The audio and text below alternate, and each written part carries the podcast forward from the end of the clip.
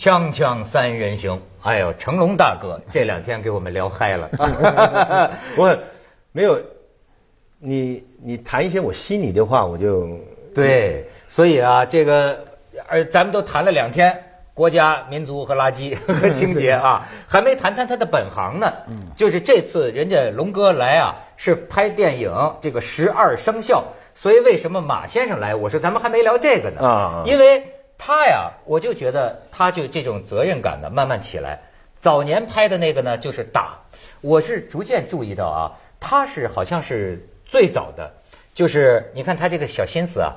他在这个片尾出一些他受伤的，嗯，被打到的那样的那样的花絮，他是最早的。他为什么这么做？他说呀，后来觉悟到很后悔，觉得我拍醉拳教小朋友暴力打。他说我在片尾放这个东西，让他们知道打人是会痛的，嗯，完成一个动作是很难的。他有这个心了。然后接下来呢，拍什么大兵小将，开始思考国家问题了。然后到这个十二生肖呢，开始思考这个文物回归问题。所以你看，它这越来越大。所以你拍这个十二生肖，不就是圆明园那个就是兽首吗？对，那个时候给我们闹出很大的这个这个这个事件。这个事件怎么就触动了你？其实很久。你如果观察我的历史，就看见由师弟出马啊，龙少爷开始，龙少爷将近三十年了，已经讲人家盗国宝出去卖。我阻止他们到神话啊，醉拳二，醉拳二也是一些外国人奸商把东西要拿出去，我也阻止他们到神话。我说没有一个人到人家的博物馆，呃，国家把人家的博物呃文物偷了，摆在自己国家的博物馆，说是帮我们的保全，其实是占为己有。这种我说这种情情形是可耻的，因为我常常常常在国外跑，看见一些为什么人家的那个。铜像或者梨呃那些那个象的鼻子在你的在你的博物馆，而且头在埃及，胡子在你那边。那那个我在吴哥去哭，吴哥窟柬埔寨，半个脸没了。嗯嗯，在法国博物馆呢是吧？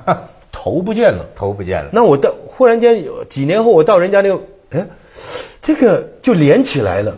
现在他们讲的很伟大啊。世界一体化，地球呃一家人，嗯，呃，长城的不是属于你们中国的，是属于全人类的，啊，这个是世界遗产，包括埃及什么。但你鼻子还给人家嘛？你 把我们的把我们那个长城的砖搬回来啊！你拿过去干什么？这个他又不还。这这个马先生的强项，你你你你来议论议论。因为这个这个这一百年的历史呢，是一个世界格局重新划分的历史。你呃，起码是二百年以来吧，这个整个布局发生变化。因为我们过去东方是强大的，可是。科技革命以后呢，我们没没跟上这趟，嗯，一下就衰落了。衰落的时候，当时呢有点怨天尤人。中国文化是要把这个责任推卸的，不承担的。你比如我们典型的教育孩子，就是你看这个孩子叭摔一跟头，西方人就站起来，你自个儿摔的你不站起来，算肯定是这么教育吧？对，中国那家长扑过去，把孩子抱起来就拍那地，说都赖他，都赖他，这就是我们的教育，你知道吗？我们的教育就彻底把这个孩子教育成哦有责任，我先第一个反应是推。对中国人犯了错误，你批评他，他第一个反应就是这个事是谁让我做的，或者是怎么的，他一定要想办法先推卸一下，那么第二下再承认呢？确实我也没注意，但是呢，他要推卸出去，这是我们的文化的特征。所以在这个呃这个这个一百多年啊，从这个鸦片战争以后吧，中国人就没找着毛病，就后来就赖在自己文化身上。嗯所以我们的文化就一百多年就是批判嘛。所以你看，这个到咱们这个武打片的精神，又讲男儿当自强，是吧？这是中国最传统的精神。对，这所以大哥，你说到这个，我还真的对你啊有一个请教了，就是大家其实到现在都爱看功夫片，爱看武侠片啊。可是我上次啊见到一个呃武打明星，他就跟我讲一种感慨，我不知道你是不是有。他说呀，我现在去拍武打片呐。不过瘾了，一点意思都没有。我说为什么？他说过去啊，是我们两个会打的。比如说我要跟成龙一起打，我们能够啊越打越好。我们两个都知道怎么打，而且这个打得很过瘾呐。他说，但是现在我这一打呀，那边可能是李宇春 或者是周迅，对吧？他说这个，而且现在的导演的这种拍法。都是完全没什么实在的，就是做一个动作行了，你根本用不到打。哎，他觉得很很没意思，我不知道你怎么看。太多原因了，呃骨牌效应，骨牌效应而令到我们今天的武侠片吧、功夫片吧走下坡。如果你真的现在看动作、看爆破的，我们现在功动作、爆破、特技、科技、computer graphic、蓝布景、绿布景，你都拍不过外国人。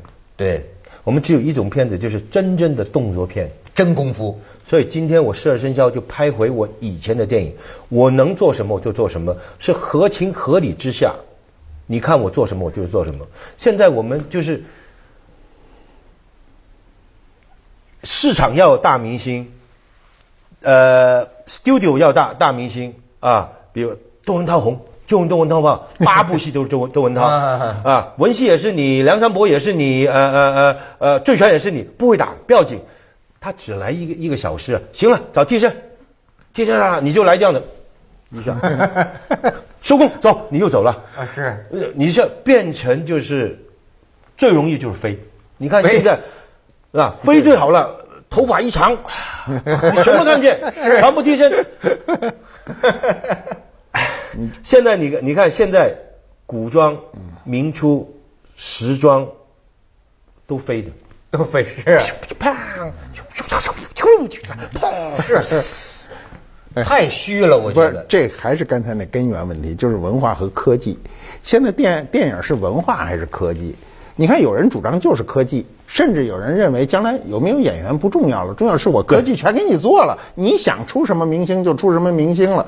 但是武打本身是一种文化，它武侠精神在中国是一个很很很久远的悠久的文化。对这种文化对中国人内心是有很强的这种影响力的。而且在西方上呢，对西方人呢也能建立起中国人那个形象。过去中国的这个武打片儿嗯那么这武打片一出去，中国哦，这是典型的中国，中国功夫嘛，功夫这个词儿英文中都是从我们的中文中去的嘛，对对对吧？那么这种精神呢，今天在电影中呢逐渐被娱乐化，就跟咱们刚才一开始说的似的，就是它的科技现在要战胜文化，嗯这是一个危险。但是我看多了这个科技以后啊，我觉得就腻我还是要看真功夫。对，是是是。所以今天我可以在美国生存呢，所以我蛮可怜的。我我也想拍那个那个那个那个飞来飞去的，多多简单了，是做的飞是不是？啊我也想做做 Spider Man 呢，对对不对？他们花几千万做完那个花一飞过来，我只是要做这样子，砰，演得好，对不对？喂，我也想啊，给我这么多钱，没人请啊。就请你跳楼 是吧？一看成龙跳真的，你不是真的不看，所以我蛮可怜的。但是 也形成我很幸运的，我到今天还能在动作武打片站在第一线。屹立不倒啊！而且，所以我就真的就像我们国歌唱到啊，把我们的血肉铸成我们新的长城。我觉得像大哥这样，他能让世人、世外呃外外外外国人、世界上的人尊重，靠血肉的代价。真的这家伙还有一点是别人不惧的，所有武戏武打心里不惧的，是他有个天生的幽默感。哎，这在他的武打片里，从我们最早看的那个，那是西方人最容易接受。这是他跟李小龙的不同。对，而后面的包括武打心里都没有这个天生的幽默感，这个事儿还装不出来，就是你自己挠你自己是不痒痒的。对对对对对必须是别人挠你痒痒，你自己挠你多痒痒的肉，你自个儿挠它也不痒痒。那么这种天生的幽默感呢，是最容易东西方沟通的。你比如我们喜欢看西方电影中，也是非常愿意看到会心的一笑，对吧？你看西方的电影中，不管多严肃的片子里，都掺有这个。没错，他那个片子就是他这个这种鬼马啊，这种这种搞笑的精神，好像是从对对对对骨骨子里的露对对对露出来的。你这这是我本身，我我人就喜欢这样。对对，对他本身就喜欢这样的，而且他在所有的他他的作品中沿袭了这一贯风格。你你要让他演一特正规的武打戏吧，没错儿到你倒觉得不过瘾了，没错没错一定要有这个笑料出来。就是有个女孩说，我说我一看见他那大鼻子我就想笑。你叫我你叫我做陆陆小凤怎么办？哎，show me。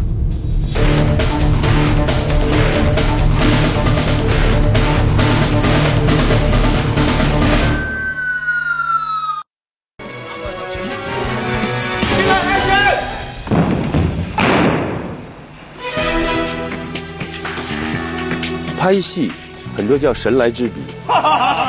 所有你边的喜剧，都是我现场忽然间那一刹那。那个 moment 我想到的。不是，係啦，即係咁樣，咁樣他们的造型啊，或者是他们在现场给我的一个灵感吧。Money, money, money. One, two, three.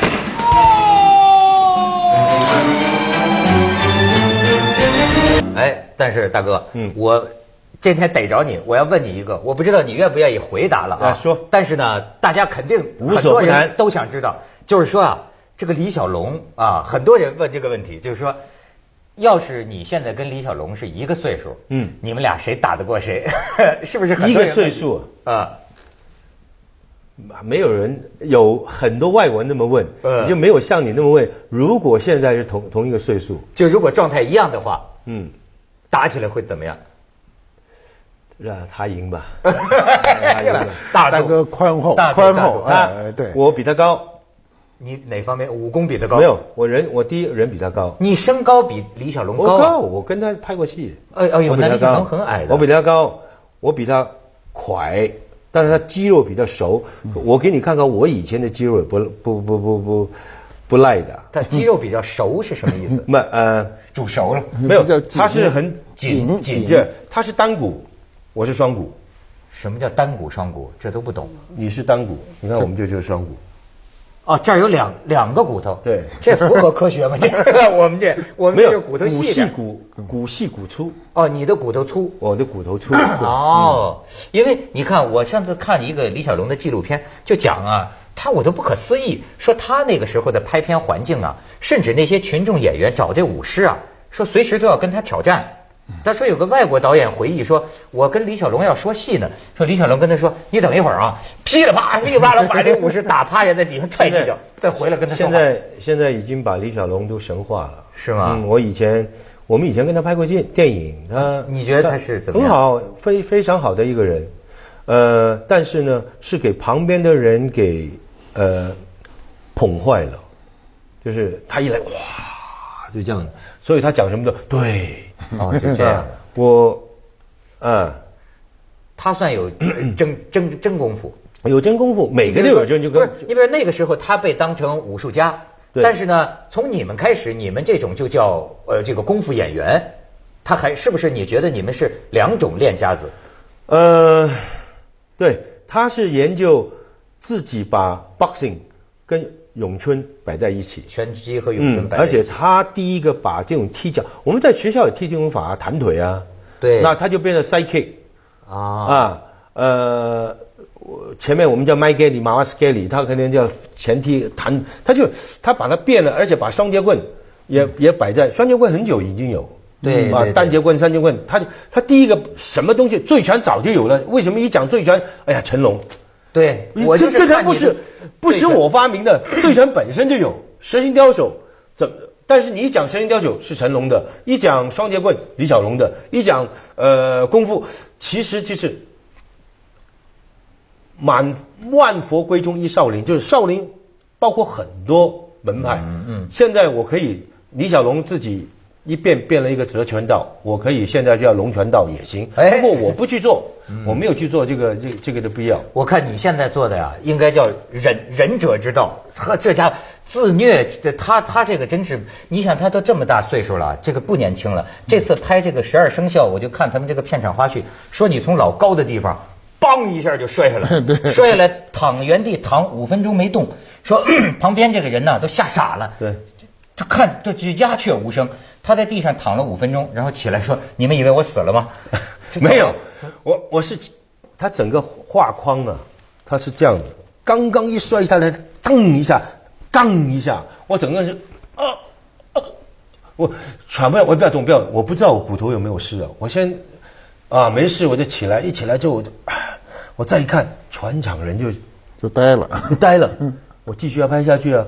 我跟着，哎，我还没死了，每个哭丧这么脸干什么啊？你看笑了吧？一笑继续下去，那你还得拍，痛不痛？我当然痛。但他们说掀起衣服，这一腰都是血对呀。我我就无所谓，我不到医院就不说不算受伤，受伤我每天都有，啊！每天都受伤。我们我的天哪！你觉得他这个人真是对，是没办法那天我看了他那个片花，看有一个镜头，我回去就跟太太讲，我说，我说我对这点实在是有点佩服。他去了一个火山口，就他一人，吓死人。那边那个咚就炸起来了。他说幸亏风向是冲那边，要风向冲这边，一下把他淹了，因为那太危险了。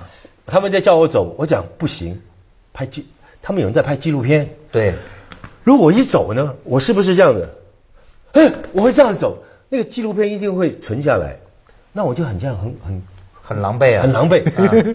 噔一下，哎，有人在拍，不行，我不能走，我的眼睛一直看有没有石头飞过来。呃，完了之后，哎，风向在这边好，没事，跟着我们回来，每个人都大哥你好英勇啊！哎呦，哎，其实我倍儿怕的，这不会说倍儿，镜头感很强，真真怕。哎，真的，你会不会觉得这样活得累啊？就是因为你在任何场合都得对自己有要求啊，所以我得常是大哥常受伤啊，对呀，啊，所以我不是超人，每个人说大哥，你做那个哇，你怕不怕？怕，我在上面的时候怕，我那个钻车底我不怕，两个骨子在，但是一开机器，我知道我把这个完成它。如果你说我一进去，我那个脚会给那个车啊是弄断的，我当然不进去。所以往往意外都是这样的。我跳那个那个红番区，我从那个桥墩跳跳过去，应该可以吧？没问题，来吧，拍吧，咔，一看脚面从上，断了，算了，拍你摄影师，你拍到这个镜头没有？他说你脚断了，我说你别管我，你拍没有拍到啊？拍到，行了，OK 了吗？OK，送我到医院。我先问他镜头有没有拍得到，你是不是痛痛觉神经比一般人迟钝呢？也不是我能熬得住痛。我天哪！嗯，这是非人呢，这是。咱们去广告，锵锵三人行，我我的手断了这个样子。哇，那个滑轮衣看起来很简单，非常难。但是当你会的时候呢，就很好玩。当你在那个斜坡一直往下滑的时候，那个脸就对着那个地面，你就感觉那种啊。What you show me now, you need to stop. You have to draw the line on the floor to see where your wheels are going and make it logical. And stop. 很难，人家练十几年，我练一个礼拜。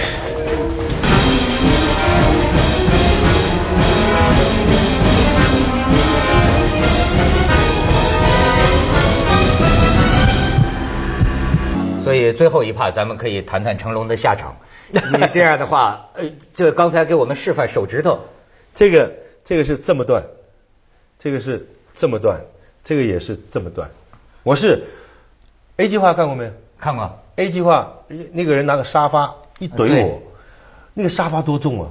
沙发连人倒后滚，下楼梯，跟着还要抓一个人的衣服这样子，一抓打三拳，嗯看。普通人如果替身一定是地看换演员起来，我不是，我永远是要全部做给你看，站起来抓人打两拳。但是我抓人打两拳的时候，我一看，哎，我的手怎么在这边来？这个我这么抓，这个手不是中指啊，啊这个手是在这边，但是我还是当当当两拳，看看了之后，我就我从这边扒把它扒回来，咔 一抓，完了来机机器摆这边，对，机器摆这边，就像。对。